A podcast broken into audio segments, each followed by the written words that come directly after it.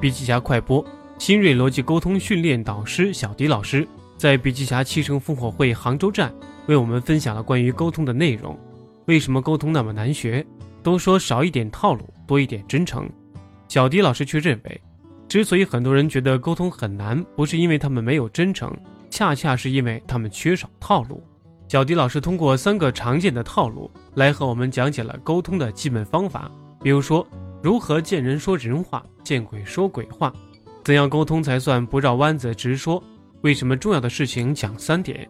小迪老师推荐沟通用 TOP 模型来帮助我们练习沟通，即沟通的三个要素分别是对象、目标、重点。更多关于沟通的方法和技巧，还请阅读完整版笔记。